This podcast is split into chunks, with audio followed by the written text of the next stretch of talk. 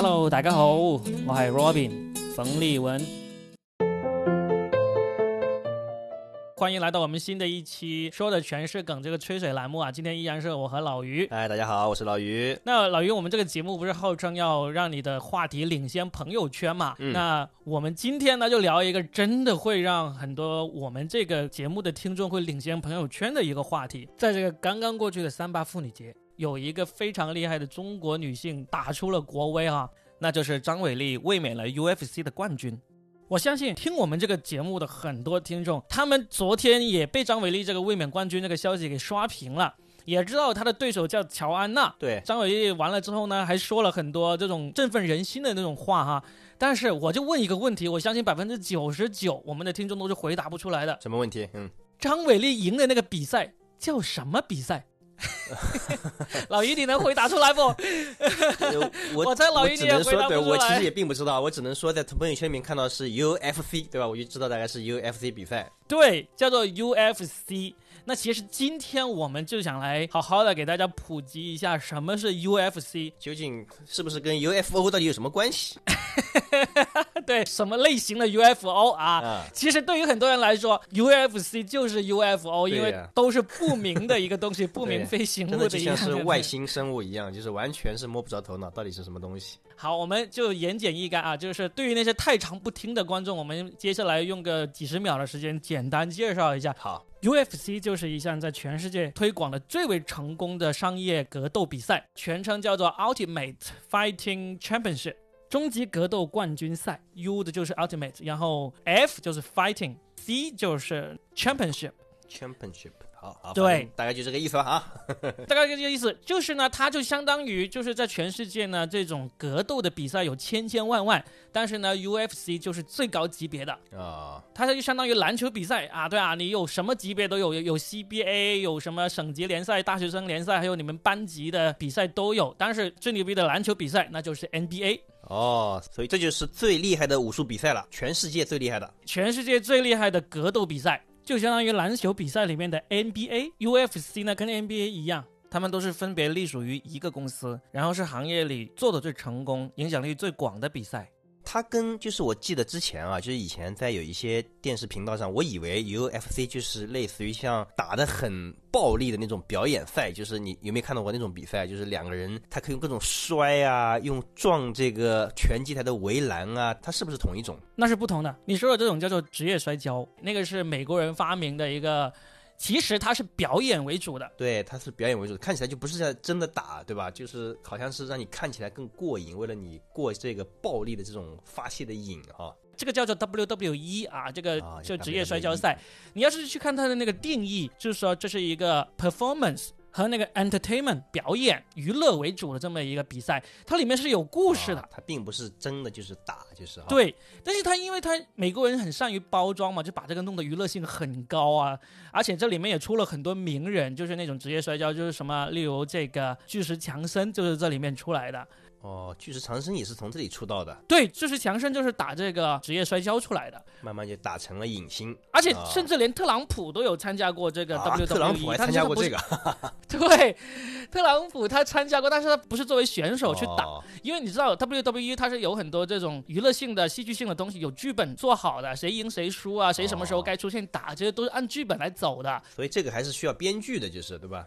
对。WWE 是需要编剧的，如果我们有兴趣的话，我们也可以去当这个编剧，有 有这可以给他一可能。对吧？给他创作一个剧本，对吧？你一开始要先赢再输，然后假装输了再赢，就是这样，是不是？对，特朗普，我印象中他参加那次，他他就是在里面扮演一个老板来出去，还拿着椅子去打人家的那种，就是就是他会经常会有很哦很疯狂的拿着道具去打人，但其实上都不是真打，都是演的。哦所以呢，你说的这种呃职业摔跤，就是跟这个 UFC 是完的，对吧？那个完全是就是表演性质的，而不是比赛，对吧？但是我们今天说的这个，就是张伟丽参加的，它是一种就是严格意义上的比赛性质的这样的一个赛事。真正的比赛啊、真正的比赛。实际上也有职业摔跤手，他是转行进入去打 UFC 打那个综合格斗的。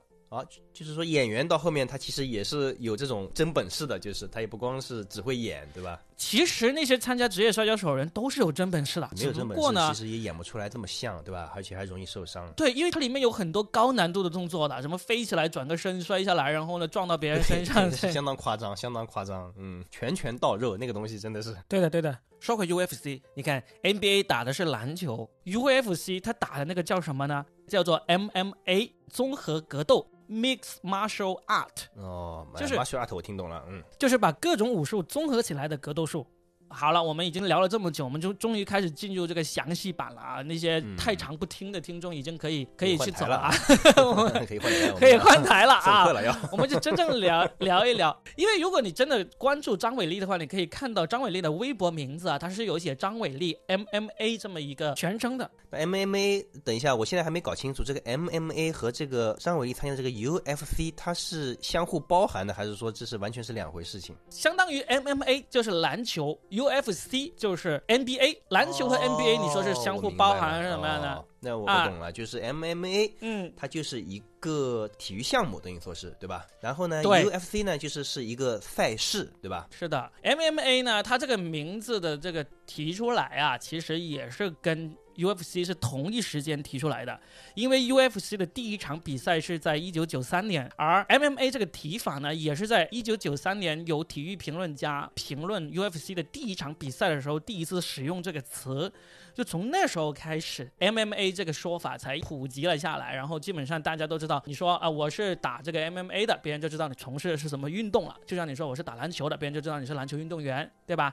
但是你说那我是一位 UFC 的签约选手啊，别人知道哇，那你牛逼了。就像你你说老于，我也是打篮球的，嗯，我说如果我说我是个 NBA 一现役选手，那你知道我牛牛逼了。对但，是我是可能是我们这个小区小区篮球场，老年人联盟的那个选手，那个跟 NBA 选手就差得远了，对不对？而且还长期坐板凳，嗯，对，对啊，所以呢，我们今天就来说一说 MMA，它是从一九九三年才提出来的一个概念。那是在那之前是叫什么的呢？那在那之前我猜啊，我猜在那之前应该就是叫功夫 哎，你说对了，哦，是吧？是这样子。因为你要是查那个 UFC 的那个，哎查那个 MMA 的那个维基百科啊，嗯很久很久之前，嗯，有据可查的那个格斗叫什么呢？叫擂台。哦，那我们就知道了，这个我们就非常的了解了，是不是？对他那个 MMA 有一个大事件的时间表啊，就是从两千多年前中国的擂台，一直到一八八几年，就是从那时候什么混合武术啦、摔跤啊、拳击啊，还有我们都知道的什么空手道啊。泰拳啊，就一直一直哦一个、一个列表下来，你可以看到，就是例如我们看奥运会的那个这种格斗的项目，基本上奥运会就有拳击、有跆拳道、有空手道、有那个柔道，这些其实都是这种人和人之间的一个格斗的一个比赛。技巧性的格斗，就是对吧？那那其实哪怕你在街上，哪怕是那种街头的斗殴，其实是不是也可以去参加这样的比赛？那肯定不行啊，那也不行，就是还是得有，还有还是得有技术性的。因为你首先看到这些比赛都是不拿武器的，街头斗殴以及中国以前的两千多年前的这个擂台，这些都是有可能是用武器来来比赛的。是的，嗯，刀枪剑戟啊，对我们很多都有。十八般武艺啊，里面都是拿着那个武器的。那我们现在说的这种就都是不拿武器的，就是从一八八几年开始到现在，从拳击到什么柔术啊，这些柔道啊，就到现在的话，到一九九三年。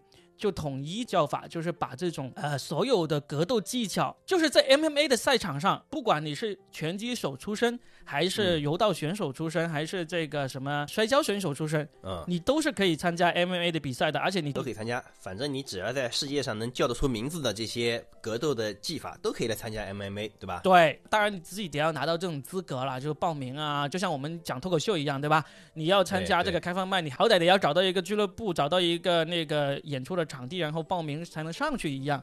嗯，所以全世界的 MMA 的那个比赛是有几千个组织来进行的，每个国家都有好多相关的赛事。那确实是一个非常大的、非常庞大的一个组织了。是的，这个 MMA 呢，它有一个非常特别的地方，就在于它其实是尽可能的减少这个规则的。哦你，我举个例子，例如你看拳击，对吧？嗯我要是把你一拳把你打倒了之后呢，我是不能冲上去再继续再打你的，对，这个裁判会过来把你们拉开来，对吧？对，但是 MMA 的比赛，它基本上是尽可能的减少限制。就是如果作为作为这种普通小白观众啊，我要是嗯看到电视上正在播出一场比赛，我怎么能马上判断它是什么样比赛呢？其实内行的观众就最简单，一看这个呃擂台是什么样子的，我就知道这是什么比赛了。哦，看擂台的形状，你就可以知道是什么比赛，对吧？因为拳击擂台的那个形状的话，那就这个方方台子，对吧？四边都有围栏。啊，对，U UFC 它就是八角笼，它是八个笼八边形的，是一个笼子，所以基本上你看这个擂台的样子，你就基本上能够判断它是一个什么样的比赛。比赛？嗯，那还有一个呢，就是你看他们那个拳套，拳套啊，就是那戴的手套，对吧？对，例如拳击比赛就是一个他的拳套就是四个手指是不分开的，他大拇指是有一个、嗯有一个拳套扣一扣，对吧？对，另外四个手指是扣在一起的，而且它拳套都比较大一点，就打在身上有那种缓冲，就伤害没有那么大的。哦，这是最流行的一种，不管是拳击啊，还是散打啊什么之类的，他们很多比赛其实都是这种拳套，是四个手指不分开的。嗯，然后呢，MMA 特别是 UFC，他们最特别一点就是他们的拳套呢是分指的，哦，就五个手指是分开的，拳头的那个就是指关节的那个位置呢，那个那个海绵是特特别厚一点，但是呢，它那个手指尖那个地方是可以用来作为掰对方啊，就是抓住对方这些这些功能。哦，它可以有一些手指的技巧，还可以展现出来，对吧？在比赛当中，对，就你不能掰对方手指，也不能用手指去插对方的眼睛，但是呢，你用手指来抓住对方，然后去掰他的胳膊呀，或者掰他的头啊，这些都是可以的哦。甚至有一些擒拿的技巧，说不定也能使用出来，对吧？擒拿的技巧绝对是可以用，擒拿也算是其中的一种，这种也是 MMA 里面的一种。所以呢，哦这个是你你看拳套，你就可以看出这些，马上嗯判断一下这个是不是一个 MMA，是不是一个综合格斗的一个比赛。嗯，啊而且呢，更加好判断的就是说，就有些人就是小白道，他可能就连拳击跟 MMA 都分不出来。对，拳套我也看不出来，对吧？看不清楚这个手指到底有没有分开，对，太快了，嗯出拳太快，看不到。对对 看不清对楚，左手右手一个慢动作，你可能都看不清楚的，对拳速快到是吧？对，也不可能去放慢慢镜头，嗯，那还有什么方法？最重要的方法就是，你看他们在对方倒地之后，是不是继续扑上去打？哦，我第一次看 MMA 的时候，我都看傻眼了。我说，哎，哎，对，已经倒了，对吧？啊，打倒了，他还冲上去骑在他身上，用拳头对着他脑袋拼命的哐当哐当哐当啊那，裁判怎么不管啊？这个对吧？裁判怎么裁裁判怎么回事？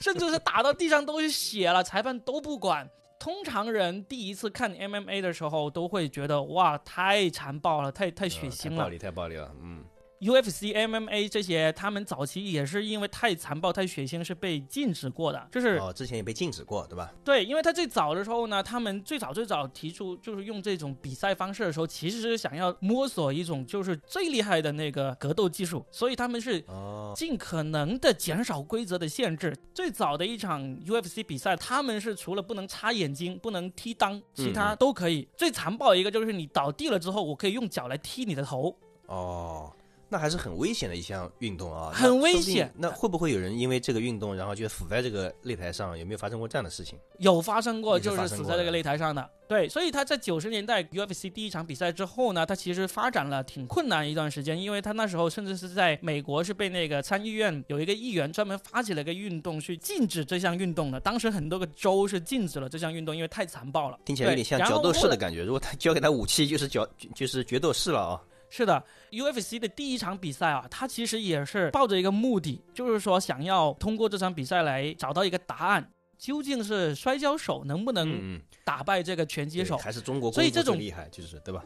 对，就像例如说一个答案中国功夫跟拳击谁厉害一样，嗯其实所有的那个拳迷、这种格斗迷，一直到现在，这种争论现现在都是存在的，就是究竟哪一种武术才是最厉害的啊所以？说现在还没有定论，其实其实主流上面已经有定论了，只是这个嗯爱好者还在不停的这个辩论，你知道吗？这种打嘴炮嘛，谁都会 说嘛。是，嗯但是大家那种拳击迷、格斗迷最喜欢的一个说法，都是说高手在民间嘛，就总是喜欢有这么一种但只是他他就是不出来。对对对，从那时候一九九三年的开始，他们就抱着一种就是说，呃，当时的一个最大的答案就是摔跤手能不能打败这个拳击手。嗯，然后呢，最终那一场比赛的一个胜利者是一个巴西柔术的那个一个人，就是巴西柔术也是非常厉害的一种摔跤哦就。经常躺摔在地上打的跤那种，有很多什么倒地的这种攻击的技法的，是吧？对，但是实际上因为摔跤就是可以倒在地上的。所以，如果你看 MMA 的话，它其实是分为三种那个技术，就一个站立 stand up，、嗯 就是啊我们脱咱俩跟口秀啊脱口秀一。样啊。对，不要以为是站在那边讲一段脱口秀，把对方笑死。你要是不笑的话，我们可以打你的，因为我们 stand up。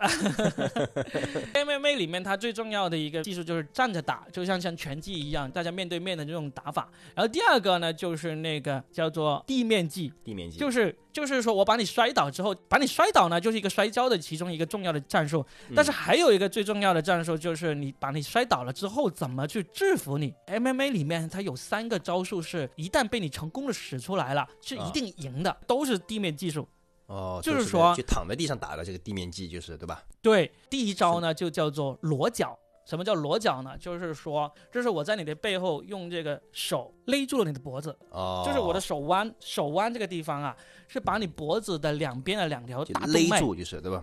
勒住了，大概勒住大概是十几秒之后就会窒息过去。哦，就窒息了，就是丧失意识了，就是对吧？就对，因为你你脖子两边的这条大动脉的话，你一旦勒住的话，那个血就流不过去啊，血嗯流不过去，你的那个大大脑就供氧不足啊，嗯就会晕过去。这一招呢是无解的。如果别人成功的勒住了你你这个脖子，然后呢，他还有一个可能性就是说，你可以你会掰他的手嘛，对不对？嗯，但实际上，如果真正成功的裸脚呢，是能够首先我用两只脚来控制了你的身子，就是你嗯腰一下，其实你的脚是没有办法发力来来把我弄开了。嗯这时候被勒住那个人呢，他还有一点点时间用他的两只手来掰开你的手，但是因为这个生理上的原因，我勒住你脖子，你大概只有十几秒的时间，血液还能流过去，啊过了这个十几秒你就流不过去了。哦所以如果我只要能够勒住你脖子，大概十几秒，你再有力的人你都会输掉了。那那我有个问题啊，就是说他这个怎么判断他这个裸脚成功了呢？是要等这个对手就是失去意识、丧失意识昏过去了，还是说只要时间到了就算可以了？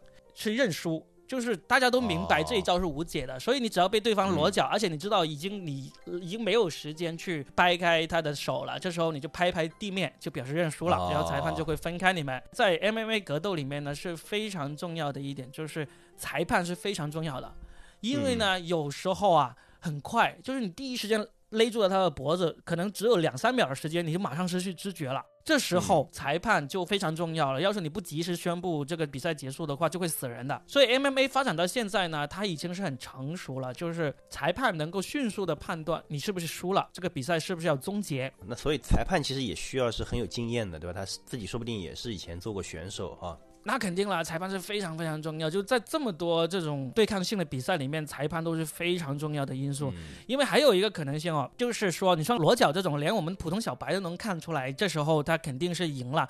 但是有时候，例如昨天就是看张伟丽那场比赛的时候，哦在张伟丽出场之前有一场男子的比赛，有个人他是用一个非常有力的左拳啊，就是距离很远的一个拳，把对方一拳打到他牙套出来，然后那个人就倒在地上了。按照正常的那个比赛规则，就是肯定那个把他打倒那个人会冲上去，然后骑在骑在他身上就不断的继续打他的头，打到他认输或者打到那个裁判过来宣布比赛结束为止嘛。嗯，但是那一拳实在是太有力了，他一打过去，其实后来慢动作回放一打过去，他把他的牙套都打出来的时候，那个人其实就已经完全的失去几乎失去知觉，就短暂的昏过去的那种。所以他一倒在地上，那个打的那个人他也没有追上去，然后裁判就马上宣布了那个比赛终结。哦，就是裁判太有经验了判断出来，对吧？他可能这个时候已经是昏过去了，他已经没有必要再进行下去这个比赛。讲如果裁判这时候没有这个判断力啊，他放任他们继续打，其实那个人一上去也一定必定赢的。但是那个样子就嗯太惨了，而且受到伤害太大了，所以那个裁判也是很厉害，第一时间宣布你赢了，你不用再打了这样子。所以裁判重要到什么程度哦呢？就假如说这个裁判他经验不足。那一拳其实并没有有那么大的威力，裁判就突然就是说，啊，你输了，呃，你你你被打倒了。其实那个输那个人也会很不服气的，因为呃，我我被打倒了，我还我还马上能够站起来，对？说不定是我的战术呢，对吧？我只是吸引他过来打的时候，顺便我要反击，对吧？没想到你这个裁判，你这个不长眼的裁判，是不是？对对对，哎，对我们俩呢就陷入了一种这种直男对打架的这个热情里面啊。我简单把另外嗯两个必杀技说完，我们再继续哎讲一讲这个要要不然我们特别 我们节目里面那些女听众可能就受不了啊呀，打的那么说了受不了什么什么说得那么个人打成这样，你们还聊那么开心？对 对，还有另外两个必杀技，就是也是呃，一个叫十字固，一个叫三角脚，反正都是很复杂的那个一个技巧，都是倒在地上，然后呢，只要你成功的使出了这一招，就是一定会认输，是就是或者裁判一定会判断。对，然后呢，我们说回这个张伟丽。啊，说回这个 UFC 这个比赛、u f c 呢这个比赛很有意思。我相信张伟丽现在红了之后，大家都会关注这项赛事。怎么去看这项赛事呢？简单介绍一下哈，UFC 呢它是每一周都有比赛的啊，它每一周都有，就是一直在比，对吧？对，这是一个职业比赛。每一周的比赛都是可以看得到的。那在中国呢，你是通过那个 PPTV 这个软件来看，而且是收费。其实我们听起来好像挺贵，它一个月十八块钱，一个月十八块钱一点都不贵，跟那个十八块钱啊，对，十八块人民币就可以看了，你就可以在电视上、在手机上都看到直播。它基本上是每周六的晚上来比赛，然后呢，基本上都是我们在中国就是每周日的上午是能够看到这个比赛直播的。UFC 的比赛呢，它也分为两个级别，一个叫做 UFC Fight Night 格斗之夜，格斗之夜呢级别稍微低一点，都是那些名气还不是很红的那个选手，就是这种像这种小一点的脱口秀演员啊，就是上来就是讲讲这种小场子，对吧？对，大牌没有，他大牌基本上会呃很少机会来参加这种格斗之夜的那个比赛，因为他他是这样子，对于这种 UFC 选手啊，他是这样子跟 UFC 签了协议之后呢。UFC 是会保证你每年可以打三场这个比赛的。如果安排了你这场比赛你不参加，他也算是达到了这个合同的这个需需求，说我已经给你安排了，但是你不参加而已。但是呢，如果我给你安排的不够三场，我因为因为现在签约 UFC 的选手很多嘛，如果我今年只给你安排了一场，那么另外两场呢，我是会按照你的这个收入来补给你的。就另外两场你不用打，我都会给你钱。但是呢，因为他每一个 UFC 选手呢出场的那个钱呢，都是按照你的级别不同，基本上是有固定的。我跟你签约的时候，例如说，呃，我今年给你定了，你打三场，每场十万美元，那就是我只给你安排了一场，那么另外二十万美元我就会给你，你就算不打我也会给你。但实际上这种情况是很少。为什么 UFC 给你签了约又不打也给你钱呢？是因为他确实觉得你的那个价值不大，我安排别人。呃，我获得的收益要大得多，那我可能就不给你安排了。嗯。所以呢，这种格斗之夜都是新手啊，以及那个能力没那么强的。因为但是因为现在出了新人越来越多嘛，有时候这种格斗之夜那些新手，因为有些新手一刚出来，其实就是那种天才型选手，特别好看，特别打的特别漂亮的那种。如果你要看的话，你从星期天的早上你就可以看直播，他从七点半开始，一直打到下午大概一点多才会结束，总共打十多场比赛。看看别人打一天，反正是对吧？打半天，因为每场比赛其实也很快，一场比赛就是五分钟一回合。然后呢，都是打三个回合，回合与回合之间休息的时间好像就只有一分钟左右那个休息，所以是很快就打完一场比赛的。这种格斗之夜呢，是给那个普通选手，包括张伟丽，他去年在深圳那一场呢拿到冠军那场呢，也是一个格斗之夜的一个比赛，而不是真正的那个数字比赛。那什么叫数字比赛呢？就很有意思。UFC 呢，从一九九三年的第一场比赛到现在为止，他们所有的主要比赛都有一个编号的。哦。你根据这个 UFC 后面那个编号，你就能够马上去查出来这场比赛是在哪一年哪一月，在哪个地方来打的。这场比赛呢，里面有多少人参加了？我相信 UFC 早期的时候，他没有找到这种方法来记录他的比赛，但是呢，他后面他就找到了，他就。用每一个数字来代表这一场比赛的那个时间地点，是是唯一唯一的一个 ID，等于说对吧？有这个 ID 就可以查到基本上就所有的跟这个比赛相关的信息。是的，就好像 NBA 一样，我们要说啊，乔丹在某一年的某个赛季夺了冠，对不对？这个不是很长嘛，对吧？我们要说啊，乔丹在一九九六年、一九九八年哪一年拿了这个比赛，然后他这这个赛季他多少个胜率什么之类的，描述清楚这个赛季，你都要需要花比较长的一个一个一个文字或者数字，嗯对吧？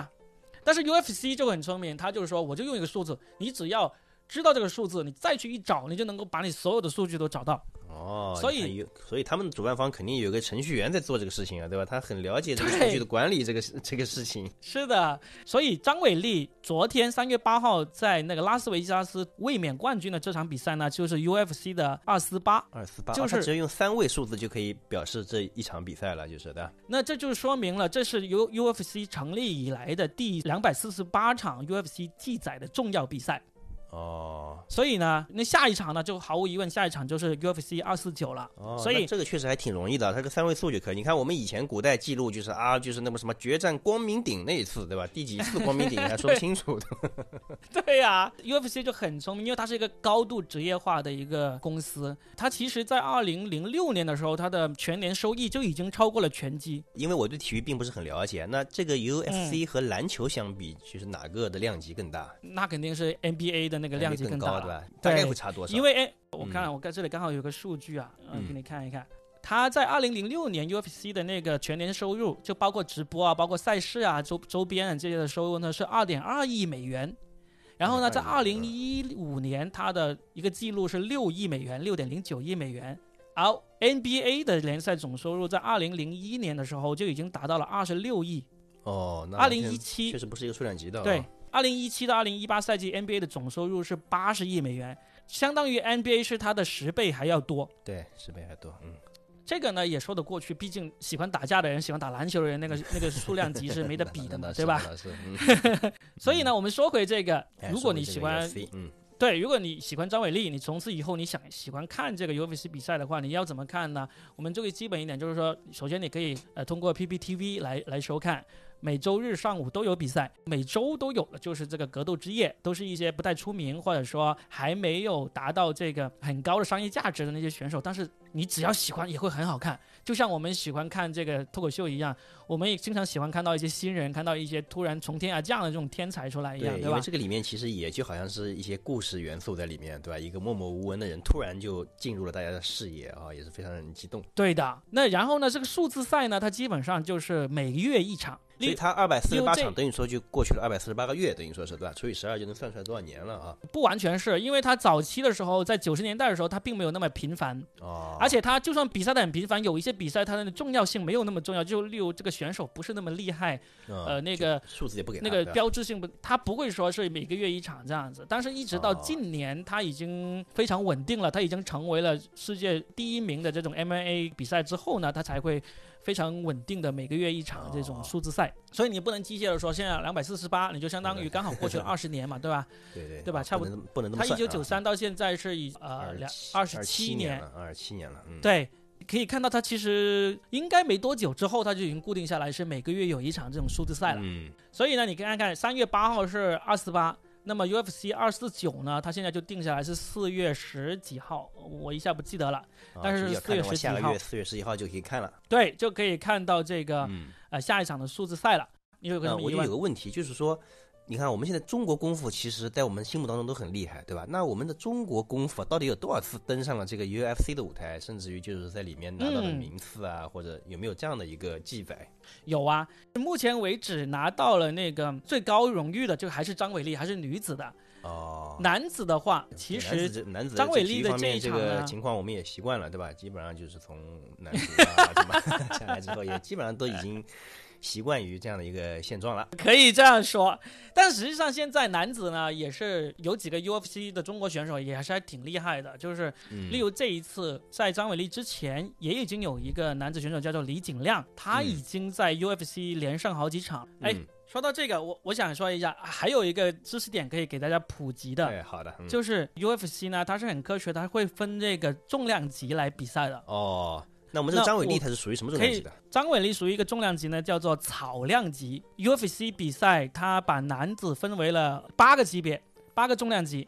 女子呢就哦分为了嗯四个重量级，就是例如张伟丽，她是草量级的，就是五十二公斤以下就是草量级。哦，然后呢，在下一个重量呢，就是五十二到五十七公斤，就是银量级，银就是苍蝇的那个银，赢啊，然后都好像很轻的样子。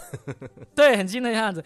然后再下一个级别就是雏量级，雏量级就是五十七公斤到那个六十一公斤，雏就是那个，就是那个，就然后是那小鸡那个雏，是不是？对对对对对对对，雏儿的啊那个雏，对。鸟，雏鸟。然后呢，这个雏量级的下一级呢，就是羽量级，就是六十一公斤到六十五公斤。嗯女子的级别就四个级别了，男子的级别就多很多，八个级别。它最轻的就是银量级，就是五十七公斤以下的，就是银量级，一直往下从银量级到那个储量级、羽量级、轻量级、次中量级，还有中量级、轻重量级，以及到重量级。最重的就是九十二公斤到一百二十公斤。破坏力最大的应该也是重量级的，对吧？对，重量级呢其实很不好看，因为他们都块头很大。很多时候嗯就是拳拳到肉就把对方给揍下去了那种几。拳就就结束了，特别不讲究所以最好就完全是讲力量，是不是不好看？是的，所以最好看的是男子最好看的是什么呢？是轻量级到次中量级这个级别。轻量级就是哦六十五公斤技巧和力量都差不多都在。轻嗯量级就是六十五公斤到七十公斤，次重量级呢就是七十公斤到七十七公斤。你看这个级别基本上就是我们正常人平时都会看到的这个体重嘛。六六老于你是多少公斤？你可以我看看你可以打什么级别呃？我现在是我现在是什么体重？我现在是七十五公斤，所以你就是打次中量级，这是最惨烈的一个级别，最惨烈的一个级别 对，最多人打高手最多的一个级别。我也是打这个级别，因为我我是我也是七十五公斤，哇我们去那我们去报名还能在同一个级别遇到，对吧？我们就上台讲一段 stand up，是不是？我们用地面技来降服对方。呃，我们估计上去三秒就死了，估计是。就是那个中国，对吧？我们去参加的这些人里面，也就是说以前我们嗯看到过的什么，这是峨眉派啊，就是少林啊什么，其实都没有人去参加过这个比赛，是不是？你不要说这个，说起这个呢，真是太搞笑了。就是啊我们每个人，特别是男孩啊，从小都可能都有一个武林的梦想，是吧对？呀、你说到这个世看武界级的比赛，侠小说我觉得我们完全应该去参加呀，是不是？但是我跟你说，现在中国武术现在是真的是一个很好笑的一个笑话，可以这样说。怎么说呢？就是现在我们都把中国武术叫做传统武术嘛。嗯，很多人很多时候我们就觉得中国的武术博大精深，高手在民间，但实际上这个现在这个神话呢，是一次又一次的被打破了，已经。大家通过这种 MMA 格斗以及这个 UFC 这样的一个级别的赛事，就越来越发现，就是真正能打的嗯就是综合格斗。而中国武术呢，就是讲究那种功架呀，讲究这种什么内力啊，这些其实都是假的。哦，就是他没有什么很多人不的价值，就是对吧？对中国武术是很好看，而且呢，它是确实是可以强身健体，中国武术非常的好，非常的适合。嗯但是呢，你真正通过格斗来说呢，所有说传统武术厉害的人呢，基本上都已经被打趴下了。我给你介绍一个人，这个人叫徐晓东。当然，这个人呢，嗯我们不嗯不能多说他。这个人，因为他触动了很多人的利益，他现在基本上在国内是被封杀的。那我们先叫他老徐吧啊。这个老徐呢，他就是专门练习这个 MMA 的。他其实哦他的那个排名并不高，他也没有拿到过什么呃真正的职业比赛的冠军。这个排名是吧？他甚至在中国国内他都打不了职业比赛。哦，就是说，他并不是一个真正的这个职业级的 MMA 选手。嗯，虽然他从事 MMA 的工作，从事过很多，也开这种 MMA 格斗馆什么这些东西，但是呢，他就是因为非常的嫉恶如仇啊，他就看不惯这种说传统武术怎么厉害啊，打遍天下无敌手那种，嗯。他就大概从几年前开始，他就放出话来，要挑战所有的这个中国传统武术，就是说，对方你真的要来跟我打，你不能是那种练过散打或者说练 MMA 的那种人，你必须是例如哦你是什么太极就是传统武术，嗯。呃什么太极啊咏春啊。呃螳螂拳啊，什么猴拳啊、蛇拳啊这种的。对对对对，然后呢，就确实有人就跟他真的去打了，基嗯本上跟他打的人呢，无一例外，要么就是被几秒钟就 KO，、要么嗯就是被打的满地找牙的那种。你想想，一个不是一 MM，个职业选手，就是对吧？不是一个世界级的选手。他是连中国级的职业选手的水平都比不上，就相当于说打篮球一样。我都还不是那个什么省队啊、国家队的人，我只是一个校队的选手。他他的水平 就是这个老徐在 MMA 里面的水平，就相当于可能是一个大学校队的选手这么一个水平，哦，他就已经可以已经可以秒杀我们一众武林高手了，就是。对，不管是上门来挑战的，以及这个大家约好时间挑战的，他从他从来没有输过，而且都是非常迅速的结束战斗的那种，就是正常人一看就知道这是不能比的。为什么这样子不能比呢？因为嗯我们现在都已经知道，我们曾经迷信的那些什么内功啊、点穴啊这东西，这些都不存在的嘛。嗯，你武术选手，你学的是强身健体的东西，你拿来跟人家这种专门是用来格斗比赛的东西比，啊对，是打不过的。当然，我们这话说出来呢，可能也真的有一些传统武术的爱好者会跑过来叫板，但是实际上你不要跟我叫板，你去跟那些真正厉害的，叫板，对，跟那些真正的 MMA 选手比赛，我就这么说吧，就是例如张伟丽。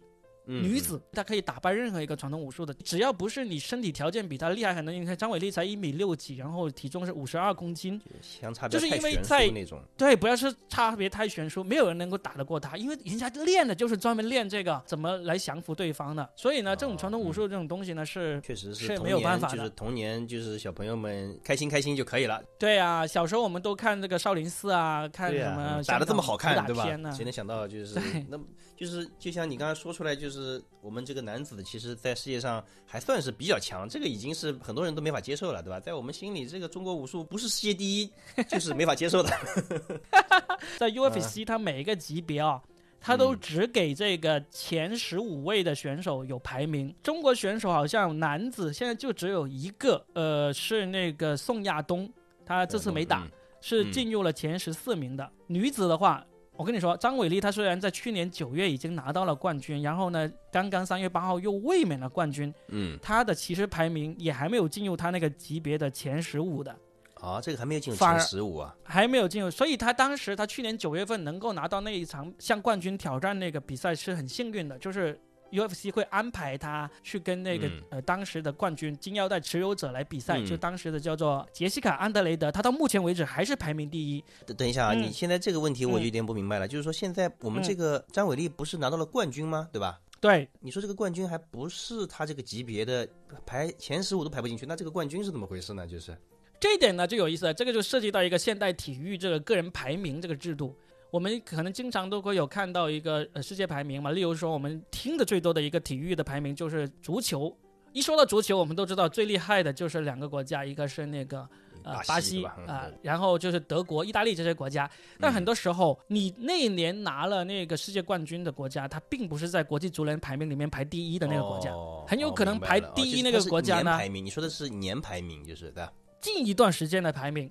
他会跟你近一段时间的比赛成绩以及这个你打的比赛的数量这些来结合起来的，以及你打的这个比赛的含金量。理解了，嗯，就像你看我们脱口秀也是对吧？你脱口秀大会拿了什么小王对吧？但是你可能不见得是脱口秀排名上面的第一的这个选手啊。嗯，对的。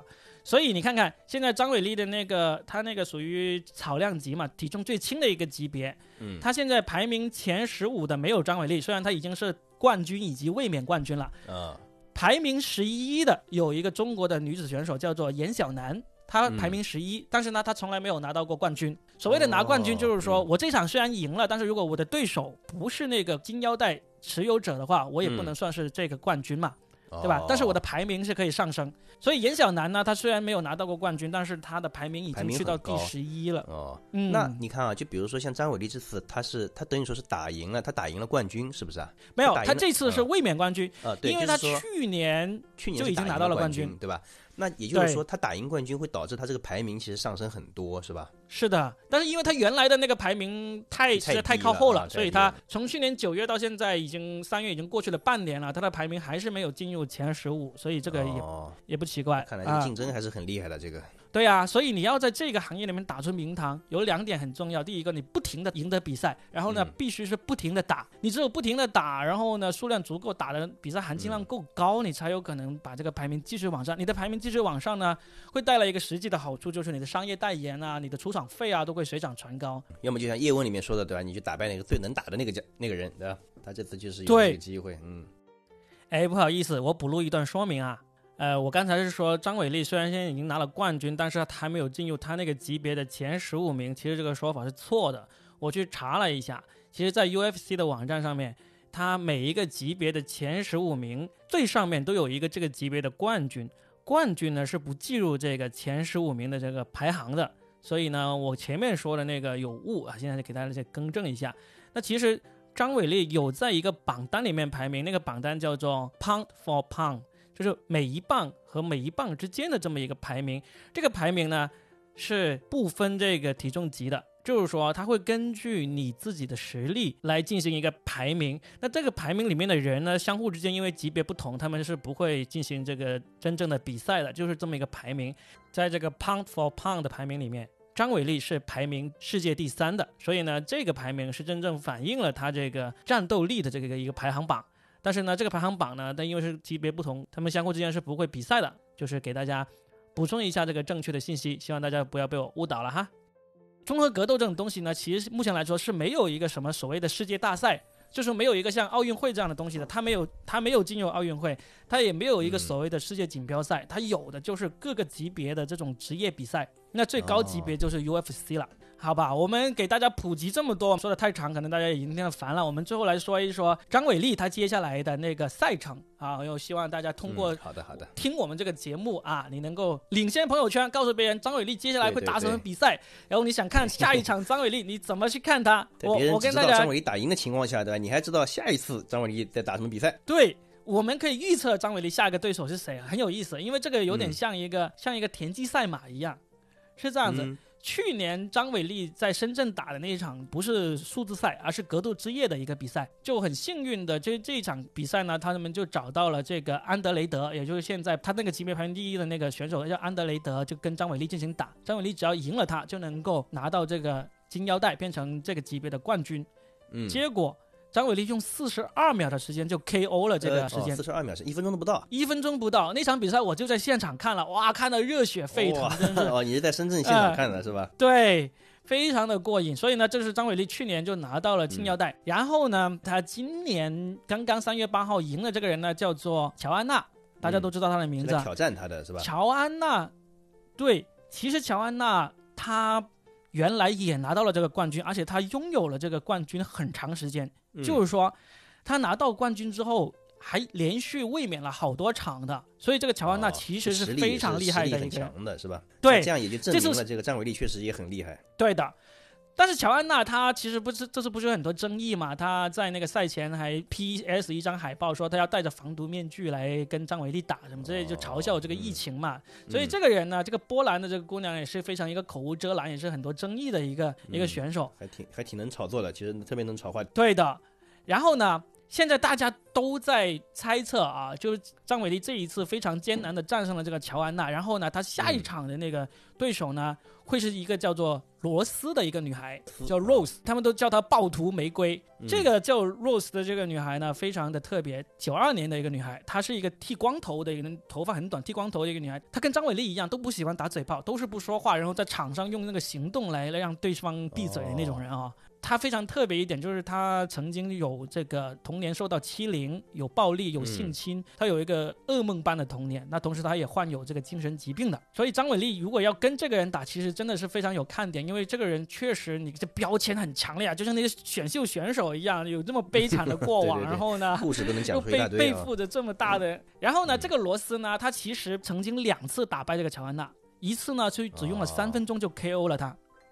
但是因为那次 KO 这个乔安娜的时候，乔安娜还刚刚还是还是拿冠军，保持这个金腰带，保持了很长时间的，所以当时是很快大家都觉得这个是不是运气比较好啦，赢了这个乔安娜，所以很快他俩呢又重新打了一次，因为 UFC 嘛是一个商业机构嘛，我安排谁下一次什么时候打的话，除了这个选手他自己的身体状况啊、意愿之外之外，对吧？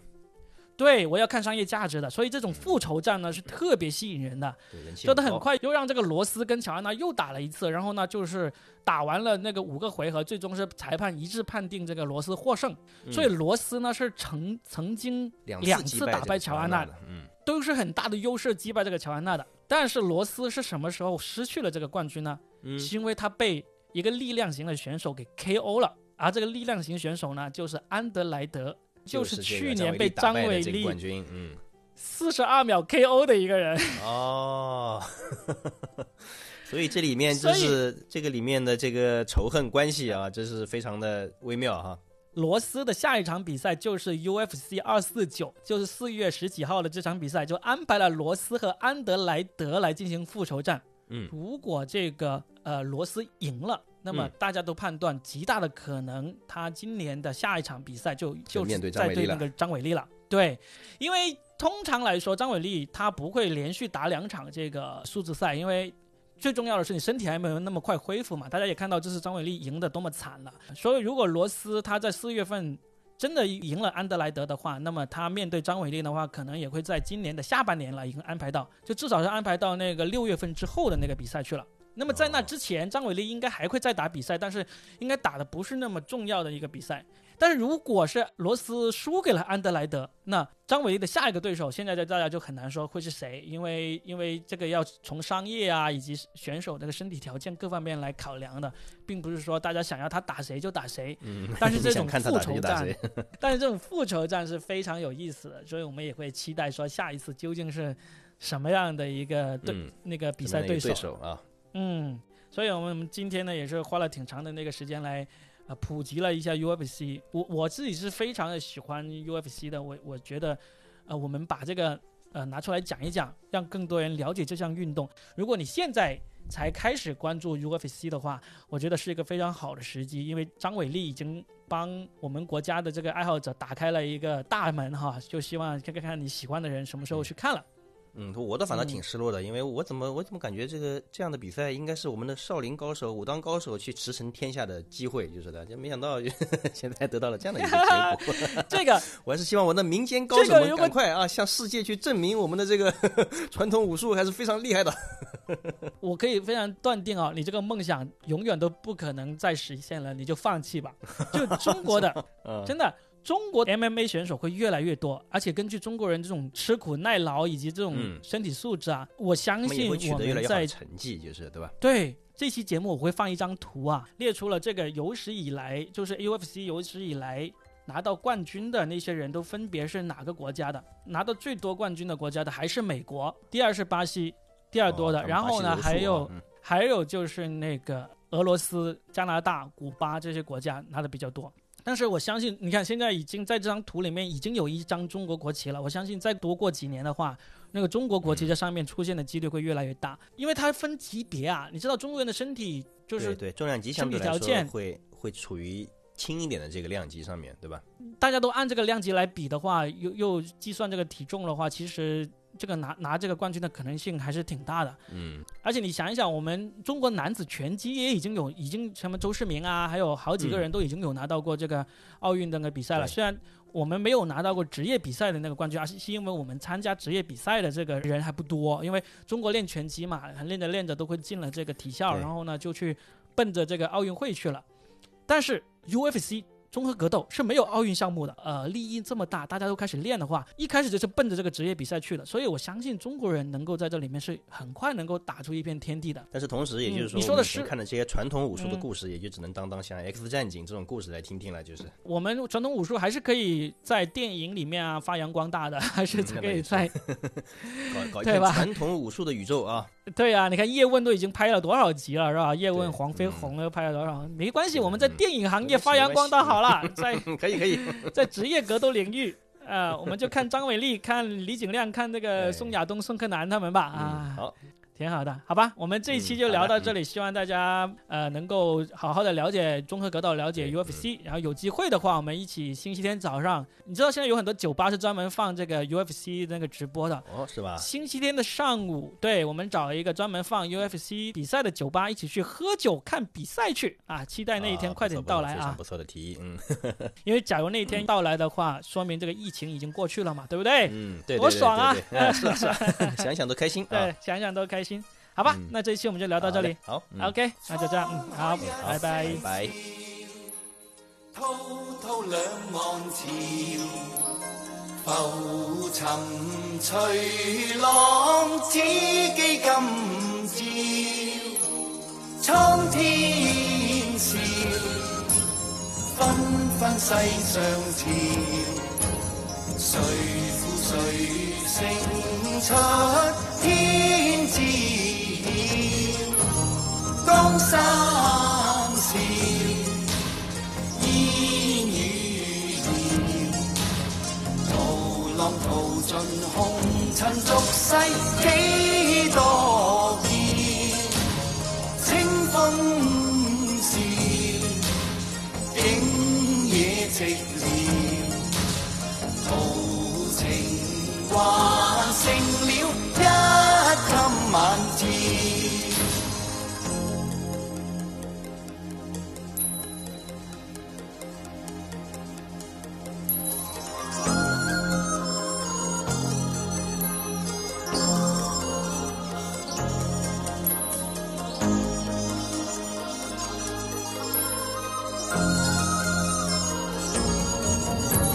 照，苍。再直